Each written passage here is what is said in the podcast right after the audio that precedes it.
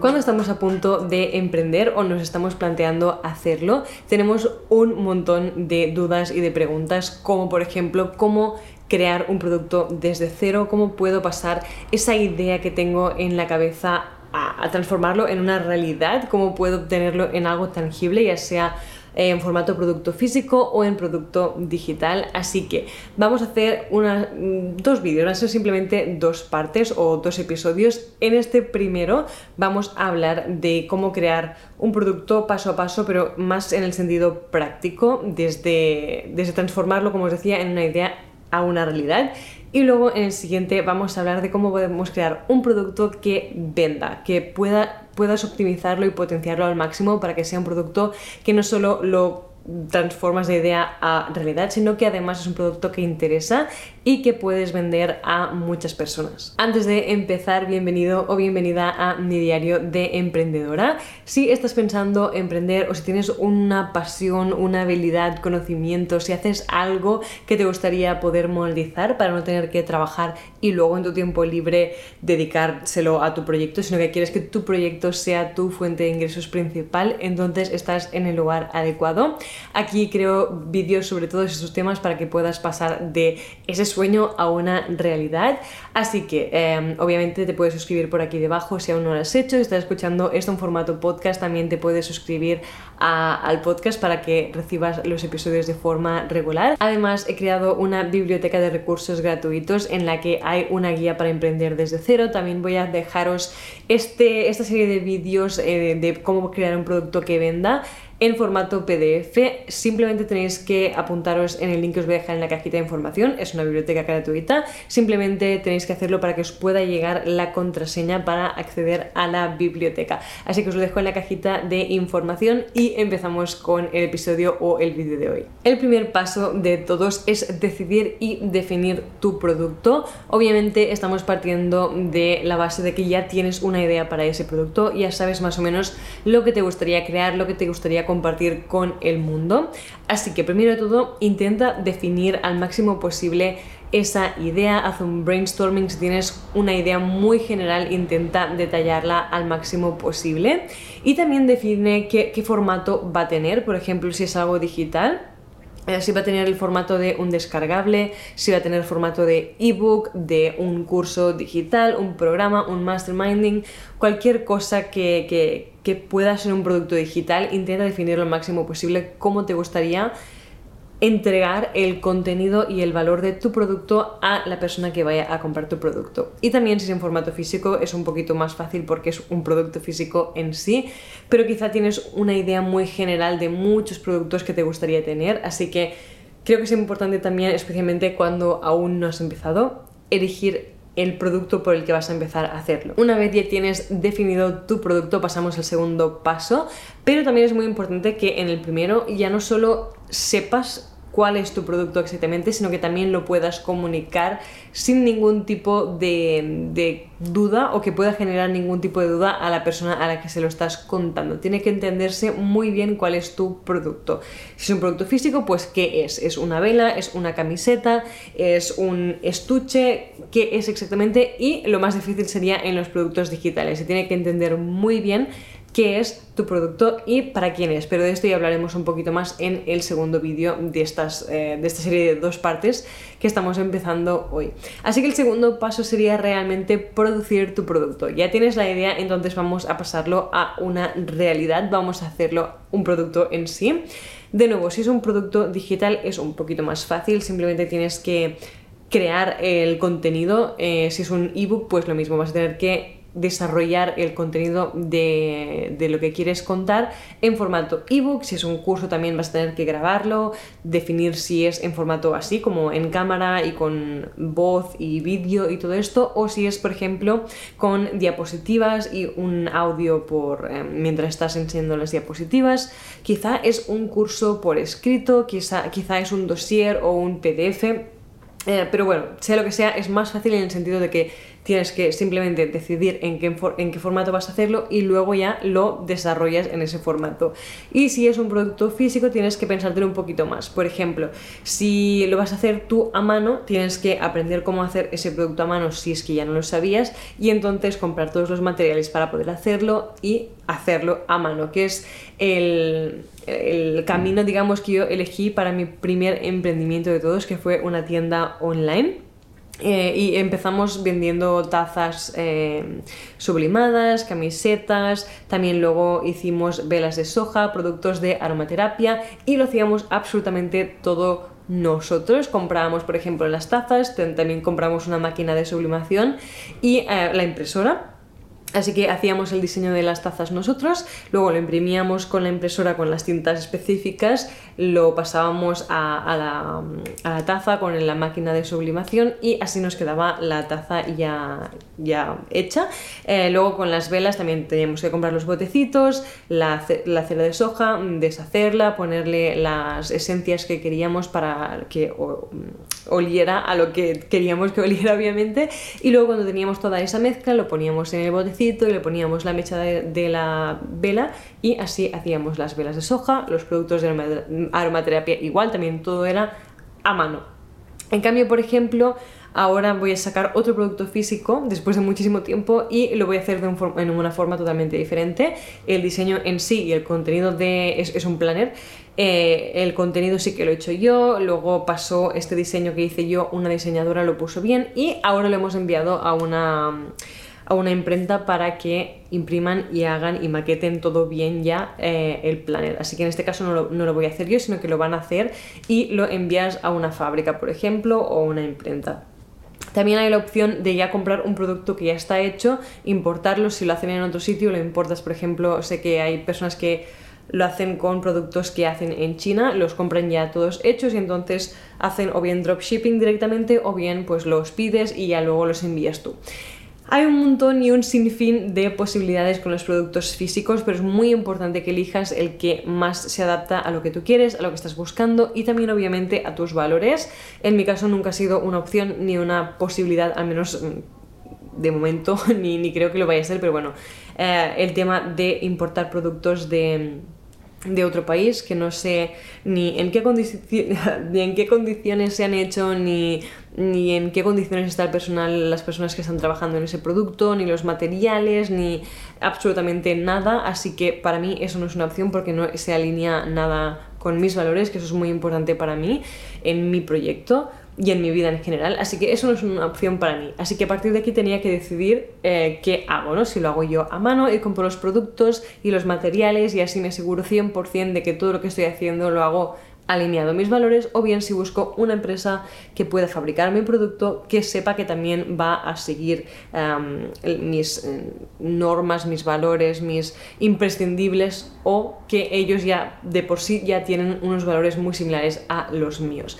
Así que son un montón de cosas y factores a tener en cuenta pero de nuevo es muy importante que lo consideres y que decidas qué vas a hacer en cada caso. De nuevo, voy a dejaros un documento, una guía para que podáis desarrollar todos estos pasos y estas ideas en la biblioteca de recursos gratuitos, así que te lo dejo en la cajita de información. Luego está el tema del packaging. Cuando ya tienes el producto, tienes que hacérselo llegar a la persona de alguna forma u otra. Si de nuevo es producto digital, en este caso es un poquito diferente, quizá en este caso podríais considerar el packaging más bien como la experiencia que va a tener la persona cuando compre tu producto, que, va a ser lo que va a pasar después, o quizá la oferta, las otras cosas que acompañan a tu producto digital, quizá es, yo que sé, un vídeo de bienvenida o un extra, un bonus que le has añadido allí, el mail que le llega, la estética de todo, eh, la plataforma en la que va a encontrar su producto, el diseño de tu producto en sí, todo son cosas que pueden considerarse en este caso como el packaging digital, pero seguramente es algo mucho más literal y más... Em, tangible en, en formato producto físico, porque evidentemente él tiene que llegar a esa persona de alguna forma.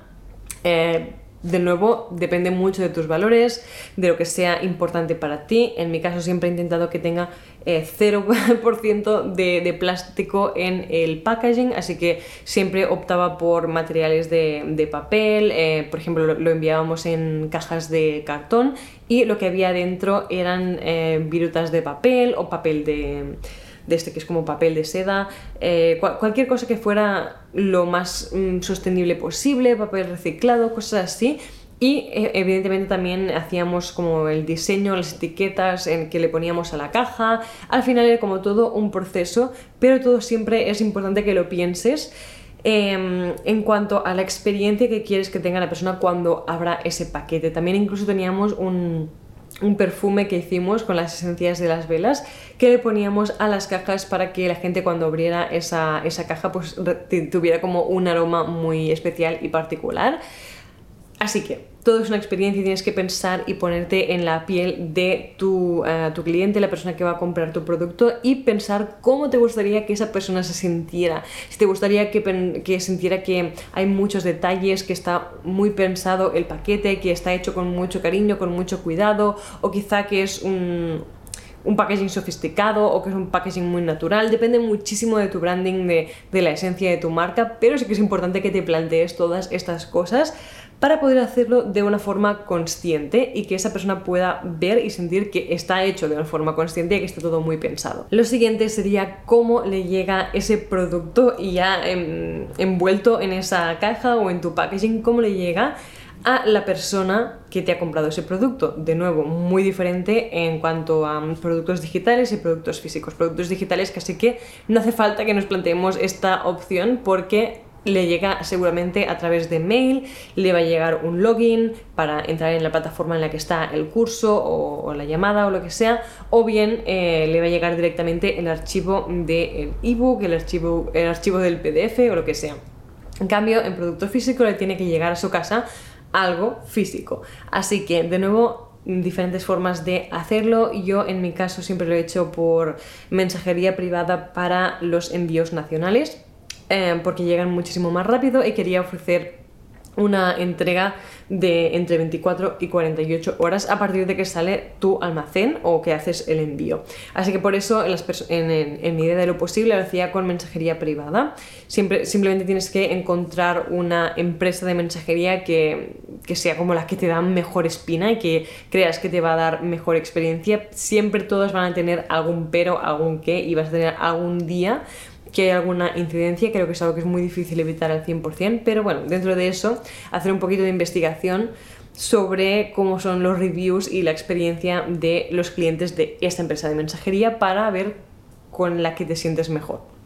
Eh, los envíos internacionales los he hecho siempre con correos. Eh, depende ya mucho de si son correos normales, correo certificado o correos express. Pero bueno, esta es como una parte sencilla, simplemente tienes que decidir cuál va a ser tu proceso para tenerlo muy claro, que luego ya cuando estés ya en el proceso de enviar cosas no te lo tengas que pensar y no sea un estrés cuando ya tienes un pedido hecho, sino que antes ya haber decidido, vale, esto lo voy a hacer así para los eh, pedidos nacionales y los pedidos internacionales lo voy a hacer con este otro sistema o este otro proceso y así simplemente tienes que seguir los pasos cuando ya te ha llegado el pedido.